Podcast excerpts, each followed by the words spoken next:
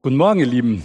Ich freue mich, ähm, in so viele liebe Gesichter zu sehen ähm, und hier mit euch und irgendwie auch mit den Leuten ähm, zu Hause zusammen zu sein. Ich freue mich extrem, dass sich so langsam alles so ein bisschen lockerer macht und vor allem, dass wir endlich, endlich wieder Präsenz Jugend machen können. Sorry, freut mich halt sehr. Und ähm, ja, dass so langsam ähm, die Möglichkeiten einfach wieder da sind. Für all das bin ich mega, mega dankbar und ich habe eigentlich keine, keinen Bock mehr, über die letzten Monate zu reden. Aber viele von euch wissen das ja, Quen hat das eben schon so ein bisschen angedeutet. Ähm, ich war früher Projektmanager und im Projektmanagement ist es nun mal üblich, ähm, nach einer Projektphase zusammenzukommen und ähm, dann über die Lessons learned zu reden. Hört sich mega wichtig an, aber das bedeutet eigentlich nicht viel anderes, als sich nochmal systematisch vor Augen ähm, zu halten, was bis dahin gut ähm, oder schlecht gelaufen ist, um aus den gemachten Erfahrungen und auch Fehlern für die Zukunft zu lernen, um dann besser vorbereitet zu sein. Und das heute, das soll auch so eine Art ähm, Lessons Learned Session sein. Denn wir kommen gerade aus genau so einer besonderen Phase und es ist äh, sehr, sehr wertvoll, mal einen kurzen Blick zurückzuwerfen, um einen weiten Blick nach vorne zu bekommen. Denn schwierige Situationen, die gibt es Tag für Tag und immer, immer wieder. Und in der Zeit, die hinter uns liegt, ähm, gab es die verschiedensten Schwierigkeiten, Herausforderungen und Probleme zu bewältigen. Wir sind an Grenzen gestoßen und relaxed, gechillt zuversichtlich und sicher sein, das war auf einmal eben nicht mehr so leicht. Coole Fassade weg, Angst, Unsicherheit und viele, viele Fragen da. Das Gefühl, das Leben unter Kontrolle zu haben, ist unkontrollierten anderen Gefühlen gewichen. Und vielleicht haben sich auch bei dir zwischen Statistiken, Inzidenzwerten, Jobverlust, Kurzarbeit, einfachen Antworten oder halben Wahrheiten, Unsicherheiten, Ängste, Zweifel und Fragen breit gemacht. Geht's weiter? Werden wir alle sterben? Wo soll das noch hinführen? Oder ja, wo ist denn Gott überhaupt? Warum tut er gefühlt nichts? Hat er überhaupt alles unter Kontrolle? Und warum all das überhaupt? Vielleicht sind deine Probleme und konkreten Unsicherheiten und Ängste andere, aber Du hast dir bestimmt schon mal die Frage gestellt, woher diese Unsicherheiten kommen. Stell dir vor, du bist auf einem gefrorenen See unterwegs. Ich gebe zu, die Vorstellung ist gerade ein bisschen schwierig, aber drei, vier Monate zurück heißt der Berger Weiher Sonntagnachmittag. Du gehst da spazieren auf dem Eis, genau wie 200 andere Menschen. Alles scheint sicher, planbar und vorhersehbar und auf einmal Krack, Geräusch aus dem Eis ein Gefühl in dem, in dem Moment. Kurz vorher noch alles safe, sicher und dann im nächsten Moment Unsicherheit. Oder du kommst beim Autofahren in der Rechtskurve kurz mit dem rechten Hinterrad von dem Teer auf den Grünstreifen und das Auto fängt an zu schlingern. Du stehst auf einem Stuhl, um was von einem Schrank zu holen und auf einmal kippelt der Stuhl. Wahrscheinlich kennst du solche Momente, wo es in deinem Leben knackt und wackelt. Geht ein Gerücht auf der Arbeit um, dass Jobs abgebaut werden. Du erfährst, dass ein guter, guter Freund schlecht über dich geredet hat. Deine Beziehung bricht. Oder die Zukunft ist auf einmal vollkommen unsicher, weil dein Arzt bei irgendeiner, bei irgendeiner Untersuchung ähm, in der Diagnose so eine Vermutung Unsicherheit und damit verbundene Ängste, die entstehen dann, wenn sicher geglaubtes sich auf einmal als unsicher erweist und das Gefühl sichere Fundament, auf dem unser Leben fußt, wackelt und Risse bekommt. Und dadurch fühlen wir uns hilflos, klein, ängstlich und dann entsteht so eine innere Unruhe. Vermeintlich trügerische Sicherheit ist weg. Gott ist aus dem Blick gerutscht und wir sehen nur noch das Problem. Also Lessons learned für heute. Das, was wir mitnehmen, stell Gott wieder in den Mittelpunkt und fertig. Wirklich? Sind das Die Lessons learned aus solchen Situationen und, und Zeiten, ist das alles, was wir mitnehmen? Ich hoffe nicht. Wir haben damit zwar eine Ursache gefunden und das ist gut, sehr gut. Aber wie genau geht das? Wie halten wir Gott im Blick und bleiben sicher? Was verhindert, dass uns beim nächsten Problem wieder der Fokus wegflitscht? Eins muss uns klar sein, Gefühle allein schaffen schon mal keine Sicherheit. Du kannst dich sehr, sehr sicher fühlen und auf, dick, auf dünnes Eis gehen mit dem Ergebnis, dass du einbrechen wirst. Oder du kannst vor lauter Angst und Unsicherheit am Rand stehen bleiben. Du denkst, es ist nicht sicher, obwohl das Eis 50 Zentimeter dick ist. Und selbst wenn wir rein rational klar haben, dass wir Kinder Gottes sind, dann ist ähm, auch das alleine in schwierigen Situationen nicht der pauschal Sichermacher, sondern wir müssen wissen und verstehen, wer und wie Gott ist und warum wir bei ihm sicher sind. Deswegen es ist im übertragenen Sinn entscheidend, eine Kernbohrung im Eis zu machen und zu sehen, wie dick und tragfähig das Eis ist und einfach zu begreifen, dass man gar nicht mehr einbrechen kann ab einer gewissen Dicke. Und genauso müssen und dürfen wir das eben auch bei Gott machen, um einfach seine Tragfähigkeit, seine dicke Größe klar zu bekommen.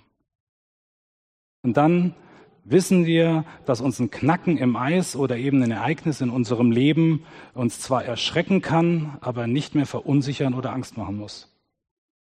Daher kommt auch der Untertitel von heute. Wie groß ist dein Gott? Die Frage ist entscheidend. Woran machst du die Größe Gottes fest? Wie bemisst du die Größe Gottes? Vielleicht jetzt gerade in Infektionen pro 100.000 Einwohner oder bei manchen anderen hier im Saal an, an Klausurpunkten im Abi. Herzschlägen pro Minute, Ehejahren, Anzahl der Kinder, Kilogramm, Megapixel, Friends, Follower, Likes oder einfach nur PS, Quadratmeter oder Euro. Was ist dein Maßstab für die Größe Gottes in deinem Leben? Ich will euch kurz zu einem Live-Gleichnis einladen. Euch hier ähm, im Saal natürlich und auch ähm, ihr zu Hause könnt da gerne dran mitmachen. Und dazu brauche ich nochmal Quentin hier vorne auf der Bühne. Bitte einmal äh, rechte Hand Platz nehmen oder dich hinstellen.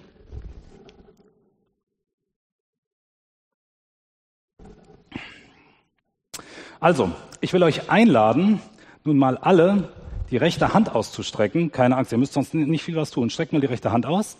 Visiert mal den Quentin an. Also linkes Auge zu, rechtes Auge auf, visiert mal den Quentin an und dann peilt den mal so mit, mit ähm, Zeigefinger und Daumen, nehmt den mal so dazwischen. So, macht ihr die Augen wieder auf, haltet die Finger fest und guckt euch mal an, wie viele Zentimeter das ungefähr sind. Das sind so, keine Ahnung, bei mir hier ist es jetzt mehr, keine Ahnung, egal. So, jetzt macht ihr dasselbe bitte nochmal, also wieder den Arm hoch, nah vor die Augen, Peilt nochmal den Quentin an und schaut euch jetzt an, wie groß der Quentin ist. Krass, oder? Wie schnell der klein wird, der groß. Unglaublich. Also, schon krass, ähm, äh, wie schnell der Quentin schrumpft. Ich denke, jedem hier ist klar, wie das funktioniert. Aber du hast gerade mit zwei unterschiedlichen eigenen Maßstäben Quentin beurteilt. Und das Ergebnis ist krass unterschiedlich. Und je weiter hinten du hier im Saal sitzt, desto kleiner wird der Quentin. Auch lustig. Ähm, wir sehen an dem Beispiel sofort, dass unsere Perspektive und der Maßstab hier die Größe bestimmen. Und ähm, dass sich das durch eine veränderte Perspektive eben auch sehr, sehr schnell ändern kann. Total subjektiv, mal so oder so. Aber wenn wir genau darüber nachdenken, dann sehen wir und dann wissen wir auch, dass es für, dass für die wirkliche Größe Quentins unser Maßstab und unsere Sichtweise glücklicherweise irrelevant sind. Denn Quentin, der hat in Wirklichkeit eine ganz objektive Größe. Und ich kann euch mit Sicherheit sagen, die ist größer als ein Meter, weil viel mehr habe ich hier, habe ich hier halt, äh, nicht. Und genauso ist das eben auch mit Gott. Genauso wie Quentin nicht innerhalb von Millisekunden schrumpft, verändert sich eben ähm, Gott auch nicht innerhalb von Millisekunden. Und genau wie wir Gott, äh, wie wir Quentin jetzt nach seiner wahren Größe fragen könnten, können wir das auch bei Gott. Und dazu wollen wir einen Blick in die Bibel werfen. Genauer in ein Lied, das in der Bibel steht, und zwar in Psalm 33. Das beginnt schon mal sehr passend für unsere Band heute. Und zwar so. Jubelt ihr Gerechten über den Herrn. Zu den Aufrichtigen passt Lobgesang. Preist den Herrn mit der Zither. Spielt ihm auf der zehnseitigen Harfe. Singt ihm ein neues Lied. Spielt schön auf den Saiten mit Jubelschall. Denn richtig ist das Wort des Herrn und all sein Werk geschieht in Treue. Er liebt Gerechtigkeit und Recht. Die Erde ist voll der Gnade des Herrn. Durch das Wort des Herrn ist der Himmel gemacht und alle Sterne durch den Hauch seines Mundes. Er sammelt das Wasser des Meeres wie ein Damm, legt in Becken die Fluten. Es fürchte den Herrn die ganze Erde. Mögen sie sich, mögen sie, mögen sich vor ihm scheuen alle Bewohner der Welt, denn er sprach und es geschah. Er gebot und es stand da. Der Herr macht zunichte die Pläne der Nationen, er vereitelt die Gedanken der Völker. Der Plan des Herrn bleibt ewig bestehen, die Gedanken seines Herzens von Generation zu Generation. Glücklich die Nation, deren Gott der Herr ist, glücklich das Volk, das er sich erwählt hat zum Erbteil. Der Herr blickt vom Himmel herab, er sieht alle Menschenkinder. Von der Stätte seines Thrones schaut er auf alle Bewohner der Erde. Er, der ihnen allesamt das Herz gebildet hat, achtet auf alle ihre Werke. Der König wird nicht durch die Größe des Heeres gerettet, ein Held befreit sich nicht durch die Größe der Kraft. Trügerisch ist das Pferd, wenn Rettung nötig ist, und mit der Größe seiner Kraft rettet es nicht.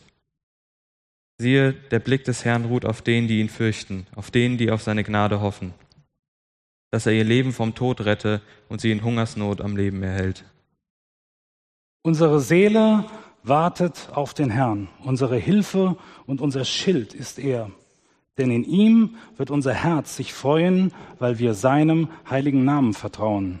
Deine Gnade, Herr, sei über uns, so wie wir auf dich hoffen. Danke, Quentin. Wie groß ist dein Gott? Der Psalm sagt einiges dazu. Und zwar recht allgemein und auch ganz persönlich. Und deswegen haben wir den Psalm auch zu zweit gelesen. Die Verse, die ich gelesen habe, Anfang und Ende, haben den Schwerpunkt bei uns, bei der Frage, wie groß ist dein Gott? Und der Mittelteil, den Quentin gelesen hat, der dreht sich um die Frage, wie groß ist dein Gott? Und vor dem Hintergrund dieser Frage wollen wir uns jetzt mal auf den Weg machen und losbohren. Und zwar in Vers 4 und 5. Denn richtig, also zuverlässig und geradlinig ist das Wort des Herrn und all sein Werk geschieht in Treue. Er liebt Gerechtigkeit und Recht. Die Erde ist voll der Gnade des Herrn. Gott ist zuverlässig, treu, gerecht und gnädig in allem, was er tut. Und wenn du dir die Frage stellst, ja, wo sehe ich Gottes Gnade? Wo sind denn die Werke Gottes gerade in den letzten Monaten? Dann ist das im Kleinen persönlich erfahrbar Tag für Tag. Und wenn es dir vielleicht um große Wunder geht, dann muss zuerst mal klar sein, was ein Wunder ausmacht.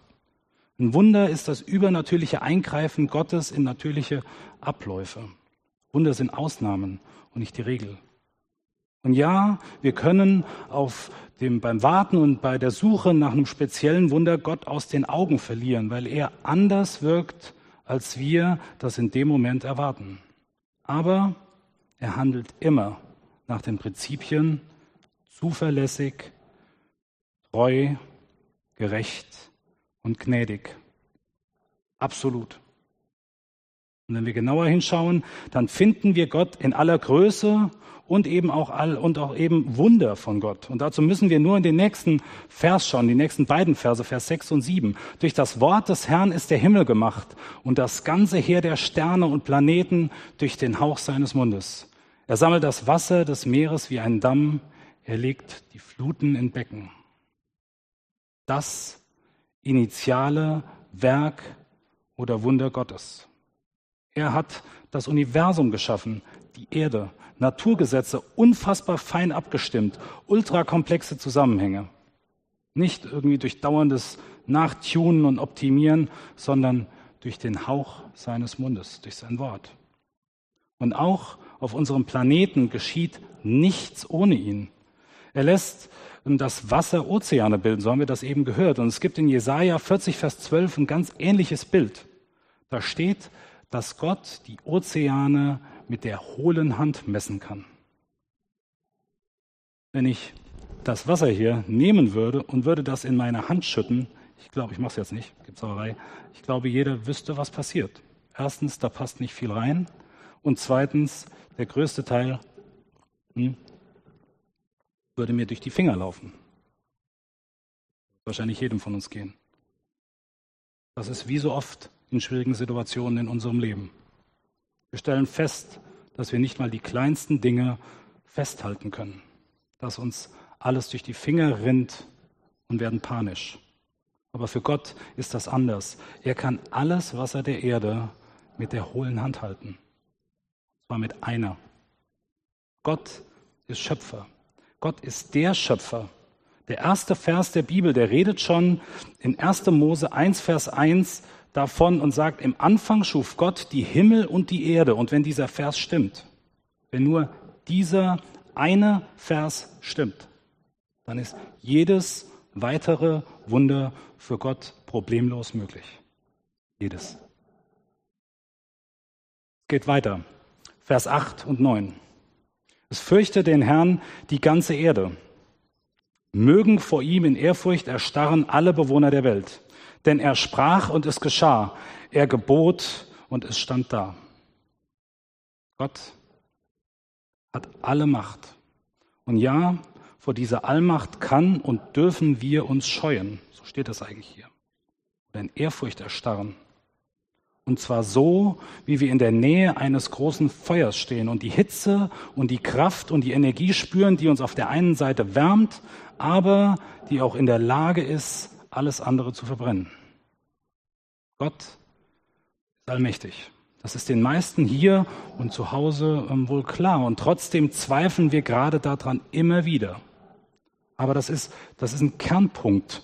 Das ist mega, mega wichtig dass wir das ähm, ähm, ähm, begreifen, wenn es um unser Fundament geht. Gott selbst ist dabei nämlich zu 100 Prozent klar.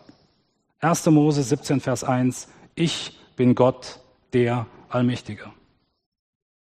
In den griechischen Urtexten wird dafür oft das Wort Pantokrator verwendet. Das bedeutet so viel wie All- oder Weltenherrscher. Und ganz besonders im Buch Hiob, das so viel mit menschlichem Leid und auch mit Gott zu tun hat, wird, wird Gott immer wieder genauso genannt. Der Allmächtige, der Pantokrator, der alles, alles in der Hand hält. Und das zieht sich durch die Bibel bis zum letzten Buch, bis zur Offenbarung. In ähm, Offenbarung 1, Vers 8. Ich bin das Alpha und das Omega, spricht der Herr, der da ist und der da war und der da kommt. Der Allmächtige. Pantokrator. Der war und der ist, der spricht und es wird. Allmächtig und immer Herr der Lage. Vers 10 und 11. Der Herr macht zunichte die Pläne und Absichten der Nationen. Er vereitelt die Gedanken der Völker. Der Plan und der Ratschluss des Herrn bleibt ewig bestehen, die Gedanken seines Herzens von Generation zu Generation. Herr der Lage. Er hält die Geschehnisse auf der Erde in seiner Hand. Er lässt gewähren und er unterbindet. Und ja, es geschehen Sachen auf dieser Erde, die Gott geschehen lässt, die wir nicht verstehen. Und so leid mir das tut, aber das muss so sein. Denn wenn wir, wenn du, wenn ich, wenn wir das erklären könnten, was Gott tut, dann wären wir Gott.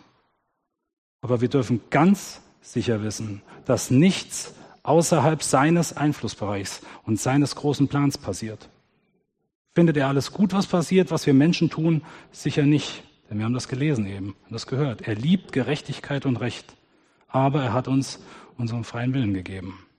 Und trotzdem ist Gott nicht überrascht darüber, was auf der Erde passiert, aber umgekehrt. Passiert auf der Erde eben sehr viel, was für uns überraschend ist. Für ganze Nationen und Völker und eben auch für dich und mich. Das muss uns nicht unsicher machen. Auch wenn das Eis mal knackt, dann dürfen wir sicher sein. Gottes Ziele und Gottes Pläne, die haben Bestand. Er kennt jede Situation, jedes Ereignis von Generation zu Generation, zu jeder Zeit. Denn er ist allwissend und sein Plan ist ewig. Und es wird noch besser. In Vers 12 ähm, geht es weiter. Glücklich die Nation und die Menschen, deren Gott der Herr ist. Glücklich das Volk, das er sich erwählt hat als Erbe. Der Herr schaut vom Himmel herab und er sieht alle Menschenkinder. Von seinem Thron schaut er auf alle Bewohner der Erde. Er, der ihnen allesamt das Herz gebildet hat, achtet auf alle ihre Werke, auf alles, was sie tun.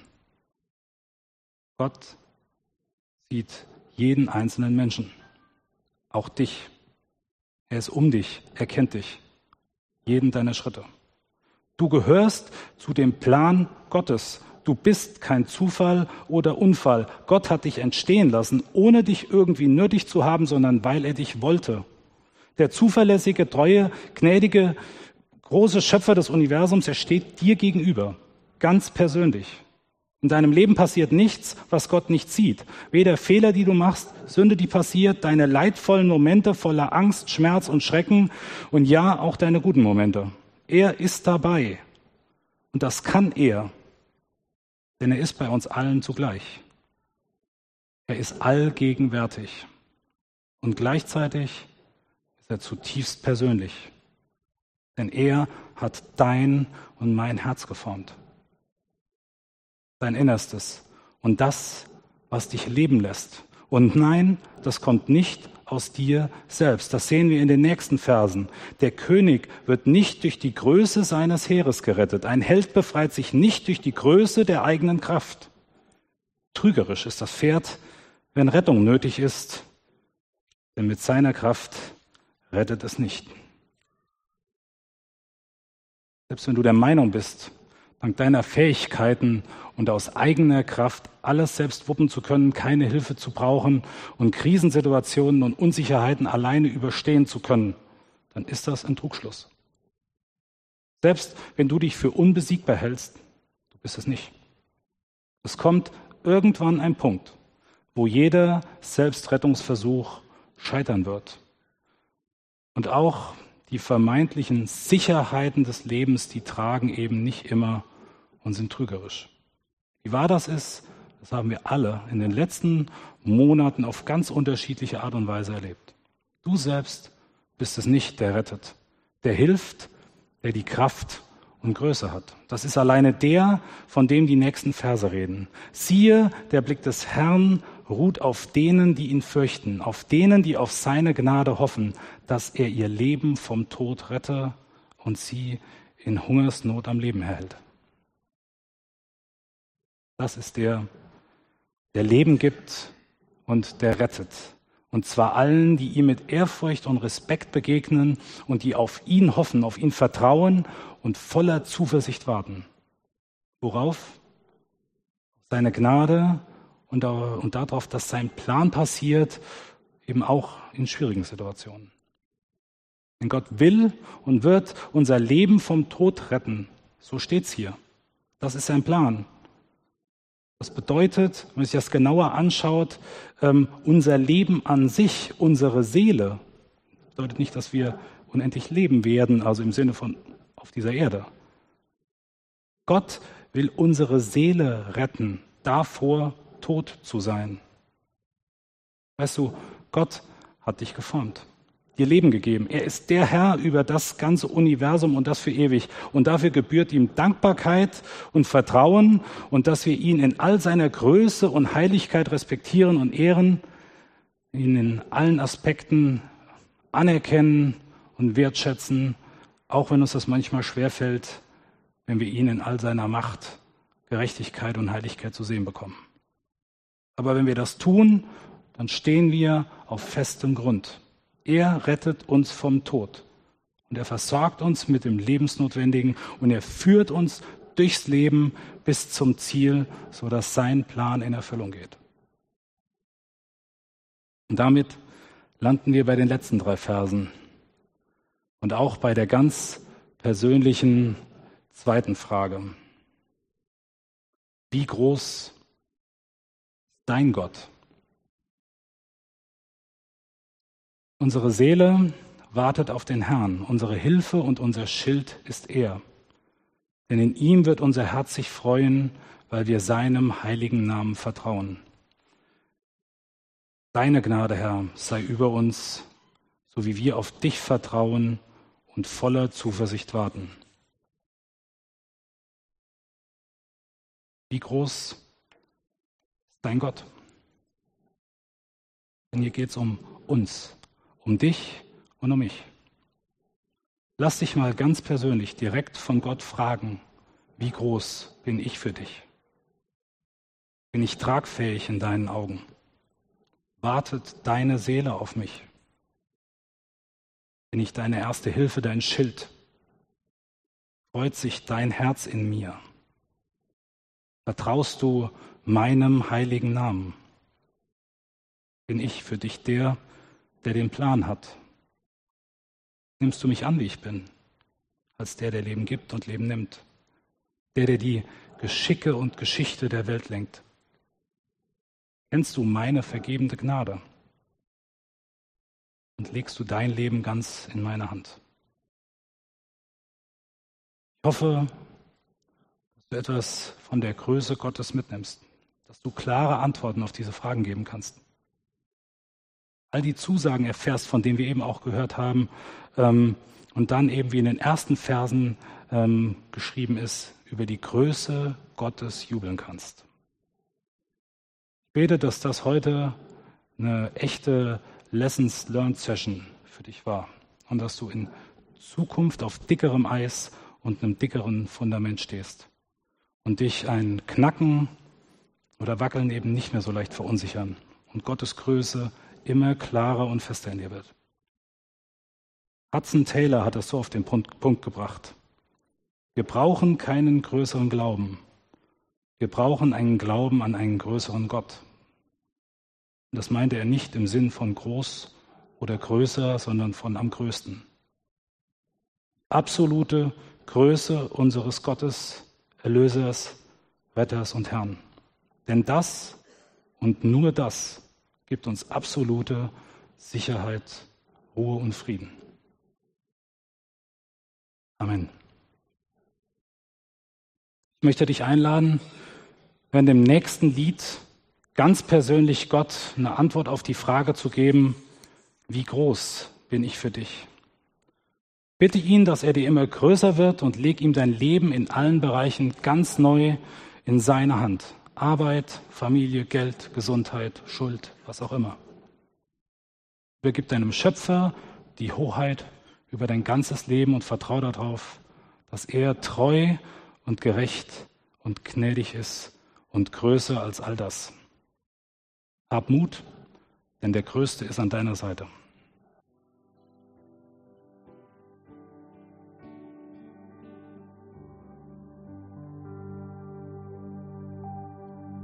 Ich weiß nicht, wie es dir bei einem Lied ergangen ist und was du gerade denkst. Das, wovon der Psalm handelt, überhaupt für dich Relevanz hat. Falls das nicht der Fall ist, Gott nichts weiter als ein Lifehack oder irgendeine Zahl auf deiner Lebensskala ist oder du Gott links liegen lässt, ihn nicht respektierst und ehrst, sondern ablehnst als das, was er ist, heiliger, allmächtiger Schöpfer und Gott, dann gehörst du leider nicht zu den Menschen, deren Leben Gott rettest und für die der Psalm zutrifft. Denn auch wenn du ihn nicht respektierst, er respektiert dich und deine Entscheidung. Es kann sein, dass er dich immer wieder anspricht, so wie vielleicht heute, denn sein Wunsch ist es, dass du dich mit ihm versöhnen lässt und dass die Folgen der Missachtung Gottes, die Sünde, die zwischen dir und die zwischen Gott ist, ausgeräumt wird. Trotzdem, du musst nichts mit ihm zu tun haben. Und Gott wird dich auch nicht zwingen, weder jetzt zu Lebzeiten noch nach deinem Tod in der Ewigkeit. Denn wenn du noch keinen Frieden mit Gott gemacht hast, dann herrscht immer noch Krieg. Aber es gibt ein Friedensangebot Gottes durch seinen Sohn Jesus Christus. Und durch den Tod Jesu am Kreuz hat er den Weg freigemacht für Versöhnung, für Versöhnung mit Gott. Jesus hat dort deine und meine Schuld für die Missachtung Gottes übernommen und dadurch all seine unendliche Größe, Gnade, Treue und Liebe uns gegenüber gezeigt. Dein Schöpfer möchte auch deine Seele vom ewigen Tod retten, denn er wollte dich und er will dir vergeben und dich frei machen von Schuld und Last und dann in Ewigkeit mit dir in Beziehung leben. Das ist sein Plan. Wenn du spürst, dass der Gott aus dem Psalm irgendwie persönlich vor dir steht und dich anspricht, dann geh dem bitte, bitte nach. Ich möchte dich einladen, dir nach dem Gottesdienst jemand zu suchen, mit dem du darüber reden kannst. Du kannst auch gerne nach dem Gottesdienst zu mir kommen, nach hier vorne oder zu Hause über die Webseite mit unserem Pastor Kontakt aufnehmen. Angebot gilt natürlich auch für alle anderen. Der Größe, Schöpfer des Universums steht vor dir. Und im gleichen Moment, wo er das Universum mit der einen Hand hält, reicht er dir die andere und bittet dich, dass du dein Leben in seine Hand legst.